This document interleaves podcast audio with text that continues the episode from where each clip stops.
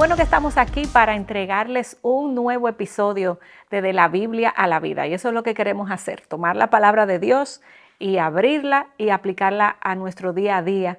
Mi nombre es Charvela y me acompaña mi amiga de mi corazón, Patricia, para poder hacer esto una vez más y esperando que sea de bendición. Amén, amén. Que Dios eh, hable, ¿verdad? Que Dios nos hable, exacto. Que nos encuentre ahí donde estamos y habla nuestras vidas y nuestros corazones. Sobre todo, echármela con este tema que es tan importante, pero que tiene una característica como especial. Porque el tema del que nosotros vamos a estar hablando hoy es del dominio propio. Y el dominio propio es como una virtud que muchas veces no se ve tan atractiva. O sea, como que eh, es muy raro encontrar una persona que diga, mira, yo necesito crecer en dominio propio. Eh, hay otros pecados, ¿verdad? Con los cuales nosotros mencionamos más, que estamos luchando y somos más conscientes de que necesitamos, ¿verdad? Que el Señor nos santifique en esa área. Pero el dominio propio quizás no se ve tan atractivo y no nos damos cuenta de lo mucho que genuinamente lo necesitamos. Y, y mira, este tema del dominio propio puede ir desde algo tan sencillo como decidir o no comerme otro pedazo más de ese pastel o decidir o no comprarme esos zapatos que tanto me gusta que me tienen loca pero que no me lo puedo comprar porque no los necesito y porque no tengo el dinero para hacerlo tampoco. O simplemente ver una hora más de la serie, llevo tres, pero es que está demasiado buena la temporada, entonces necesito seguir viéndola. ¿Lo veo? ¿No lo veo? Eso fue una lista tuya, personal. no, no, no, porque lo de los zapatos ahí no va. eso, no, es tuyo. En mi área no son los zapatos, los bizcochos, bueno, eso es otra cosa. Pero esas son cosas sencillas, ¿verdad? Eh, en, cierto sentido, pero puede ir también a cosas más complicadas, como volver a darle clic a esa página web que yo sé que no debería estar visitando, volver a consumir pornografía y sé que es algo que no debería estar haciendo, o tratar de mantenerme sobria, quizás es una lucha que tengo con el alcohol o con alguna otra adicción. Entonces el dominio propio podemos verlo como en una gama tan amplia eh, de diferentes situaciones en nuestra vida. Y mira, Charvela, hace unos 50 años hubo un profesor que se llama, bueno, se llamaba eh, Walter Mischel, y él desarrolló un experimento que se ha hecho todavía hoy. Y en ese experimento, él tenía como un grupo de niños de unos 5 años y le ah. ponía un marshmallow delante. Y el reto era que esos niños pudieran durar 15 minutos con el marshmallow delante sin comérselo, con la promesa de que si no se lo comían, después iban a recibir otro marshmallow adicional. Obviamente entre ese grupo hubo niños que resistieron, hubo otros niños que definitivamente prefirieron, no, yo tengo mi marshmallow aquí seguro. Pájaro en mano que siguen volando. Pájaro en mano que siguen volando. Y algo interesante que se reportó después es que los niños que lograron resistir ante la tentación del marshmallow, una técnica que ellos utilizaban era que se imaginaban el marshmallow como un pedazo, por ejemplo, de madera eh, o se imaginaban el marshmallow como algo que no fuera atractivo, o, se inventaban una canción en la cabeza. Y, el propósito era como desviar la atención del marshmallow que estaba ahí su técnica los muchachos. Sí, aplicaron sus buenas técnicas ahí. Muy bien. Pero el dominio propio es mucho más que simplemente desviar la atención de algo o mucho más que simplemente yo buscar dentro de mí la fortaleza que yo necesito para poder resistir algo que está delante de mí, que me está tentando y que yo sé que no debo hacer. Y Patricia, antes que sigamos hablando, yo creo que debemos detenernos y definir qué es el dominio propio. Y aquí hay una definición que quiero leer. Dominio propio es gobernar nuestros apetitos e impulsos pero mira cómo en sumisión a Dios y su palabra y cómo en dependencia del Espíritu Santo. Y nosotras necesitamos dominio propio porque los deseos de nuestra carne, Patricia, y tú y yo lo hemos sentido eso, se levantan. Y cuando no tenemos ese dominio propio, terminamos entonces dejándonos dominar por esos deseos que están ahí eh, constantemente eh, tentándonos, ¿verdad? O, diciéndonos, compláceme. El tema del dominio propio, Patricia, es algo súper importante porque la palabra de Dios lo, lo, habla. Dios nos habla a través de ella en dos versículos especiales que quisiera leerles. El primero está en 2 de Pedro 1 del 5 al 7 y la palabra de Dios dice, por esta razón también, obrando con toda diligencia, añadan a su fe virtud y a la virtud conocimiento al conocimiento dominio propio, al dominio propio perseverancia y a la perseverancia piedad y a la piedad fraternidad y a la fraternidad amor. Mira Patricia cómo está ahí el, el, dominio propio y me llama mucho la atención que luego del dominio propio el Señor habla de perseverancia, porque yo creo que esto es algo continuo, constante, eh, que no es algo que bueno, eh, ya lo logré y jamás vendrá la tentación y no lo... No, si es algo que, requiere un ejercicio constante de, la, de, la, fuerza del Espíritu sobre la carne. Y mira este otro que es bastante conocido, está en Gálatas 5, del verso 22 al 24. Pero el fruto del Espíritu es amor, gozo, paz, paciencia, benignidad, bondad, fidelidad, mansedumbre, dominio propio. ahí lo termina. es como si el dominio. Cierre ahí. Ese cierre. Y, y, por último, para que no se me quede nada, dominio propio. Contra tales cosas no hay ley, pues lo que son de Cristo Jesús han crucificado la carne con sus pasiones y deseos. ¿eh? Mm. Eh, wow, ese versículo del fruto del Espíritu tan conocido por nosotros, eh, nos deja ver eh, que el tema del dominio propio es, es, es esencial. Dios lo coloca ahí como parte del fruto del Espíritu y nos deja decir, nos quiere decir con esto, esto no, es en tus fuerzas, esto no es algo que tú puedas hacer en la carne, el dominio propio es algo que tú necesitas cultivar como parte del fruto del Espíritu. Por lo tanto, el poder no está en nosotras. Es un llamado a depender y a poner nuestra, eh, nuestro esfuerzo en cultivar el, el, fruto del Espíritu eh, en vez de, quererlo hacer por nuestra propia cuenta. Es algo que necesitamos la ayuda de Él. Amén. Amén. Y, y eso, Charbel, es como muy diferente a lo que nosotros tenemos la tendencia a pensar.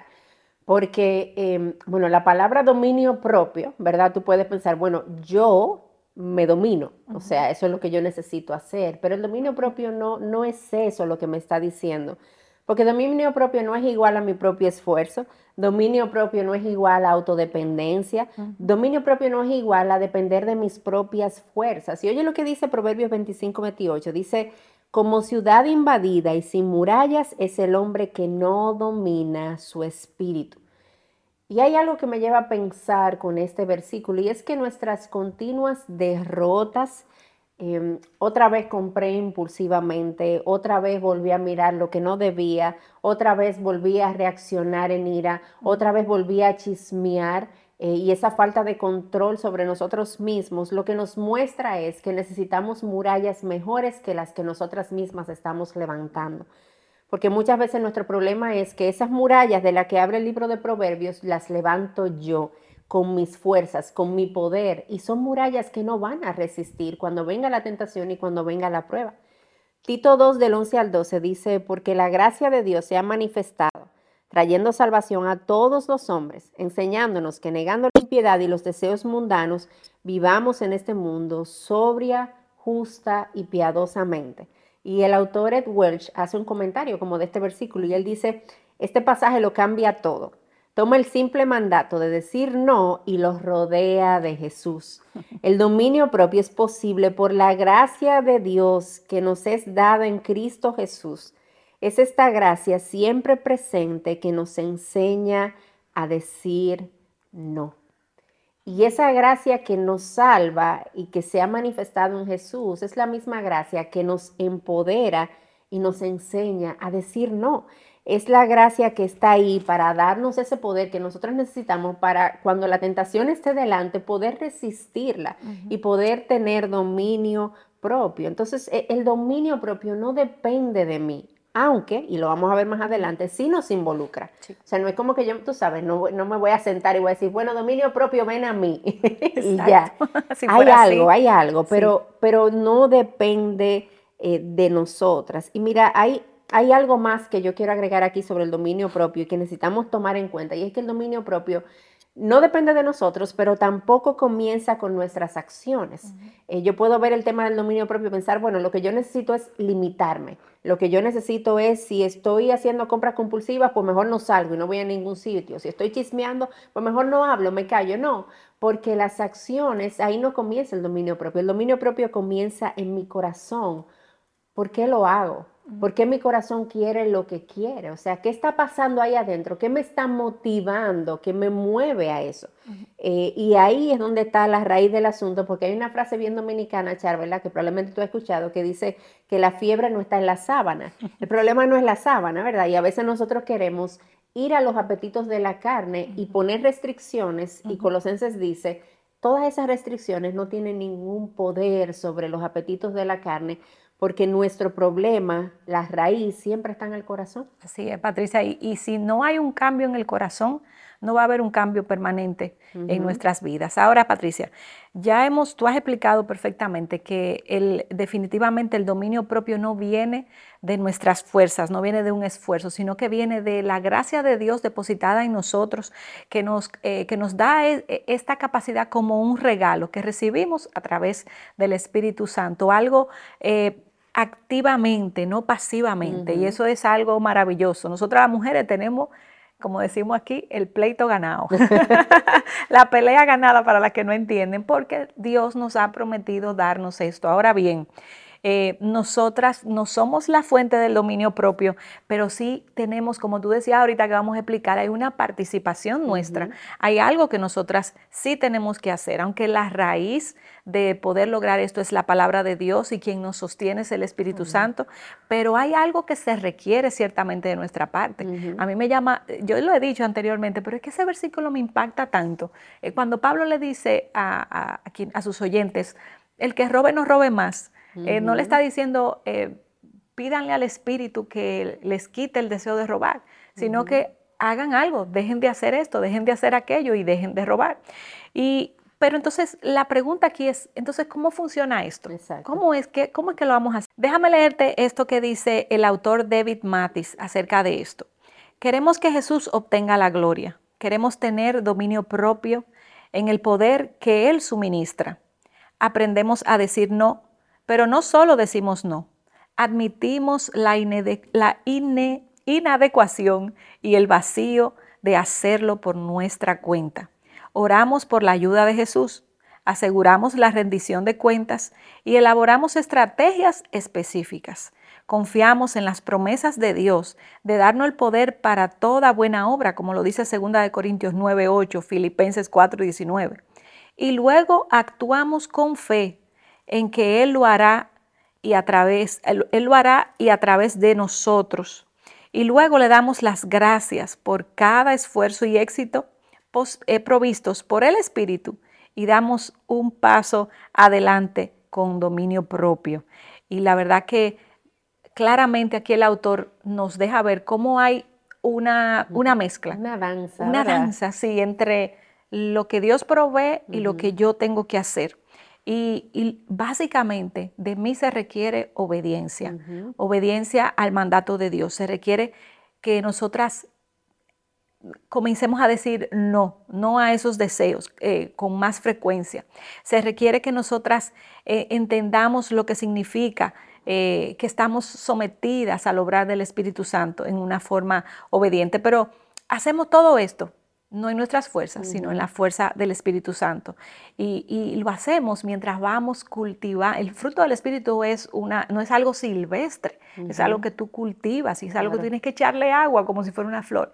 Y ese es el consumo constante de la palabra de Dios que va cambiando nuestra mente y va empoderando, si podemos usar esa palabra, nuestra voluntad para aprender a decir que no. Amén. Y tú sabes, Charvela, que en el, en el ejemplo que mencionábamos al principio del marshmallow y los niños, ellos utilizaban esa técnica, ¿verdad?, de desviar la atención. Nosotros no hacemos eso como creyentes, pero sí cambiamos el enfoque.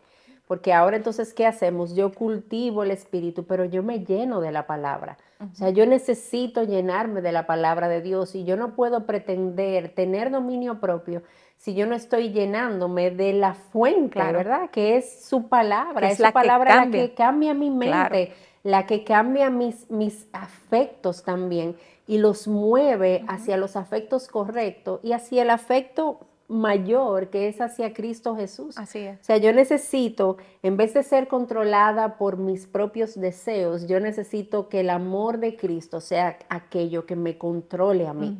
Y cuando el amor de Cristo entonces me controla, mis deseos van a estar a la, merced de eso.